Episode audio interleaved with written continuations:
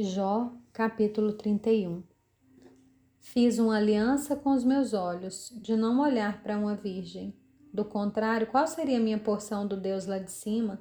E que herança eu receberia do Todo-Poderoso desde as alturas? Por acaso não é a perdição para o ímpio e a desgraça para os que praticam a maldade? Será que Deus não vê os meus caminhos e não conta todos os meus passos? Se andei com falsidade ou se o meu pé se apressou para o engano, que Deus me pese numa balança justa e conhecerá a minha integridade. Se os meus passos se desviaram do caminho, e se o meu coração segue os meus olhos, e se alguma mancha se pegou às minhas mãos, então que os outros comam o que eu semeei, e que seja arrancado no que se produz no meu campo. Se o meu coração se deixou seduzir por uma mulher, se fiquei rondando a porta do meu próximo, então que a minha mulher moa os cereais para outro homem e que outros se deitem com ela. Pois eu teria cometido um crime hediondo, um delito a ser punido pelos juízes. Isso seria fogo que consome até a destruição e arrancaria toda a minha colheita pela raiz. Se eu não reconheci o direito do meu servo ou da minha serva quando eles reclamavam contra mim, então, o que faria eu quando Deus se levantasse no tribunal? E se ele me interrogasse, que lhe responderia eu? Aquele que me formou no ventre de minha mãe, não os fez também a eles? Ou não é o mesmo Deus que nos formou no ventre materno? Se retives o que os pobres desejavam, ou deixei que os olhos das viúvas esperassem em vão, ou se sozinho comi o meu bocado sem reparti-lo com os órfãos, porque desde a minha mocidade eu os criei como se fosse pai deles, e durante toda a minha vida fui o guia das viúvas.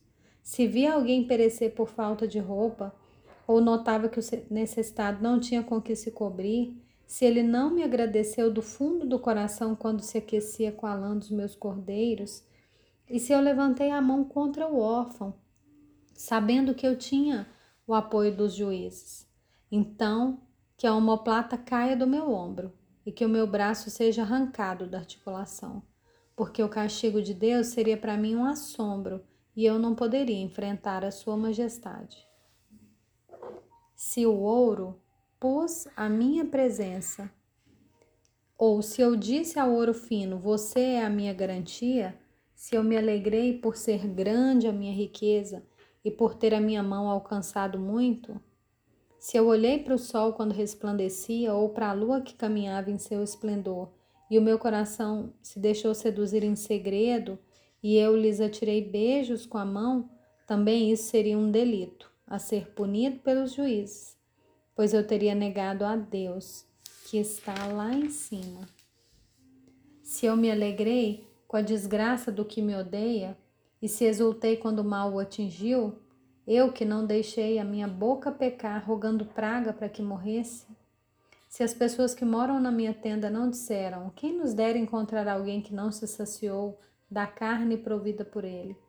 Pois o estrangeiro não pernoitava na rua, as minhas portas estavam sempre abertas para os viajantes.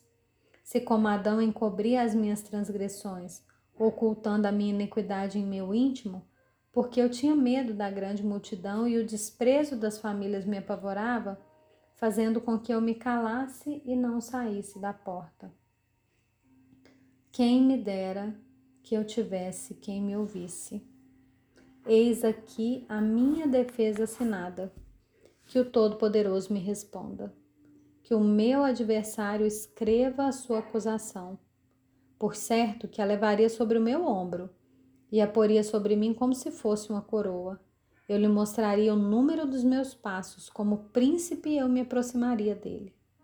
Se a minha terra clamar contra mim, e se os seus sulcos juntamente chorarem, se comi os seus frutos sem pagar, ou se causei a morte aos seus donos, que ela produza espinhos em vez de trigo, e joio em lugar de cevada.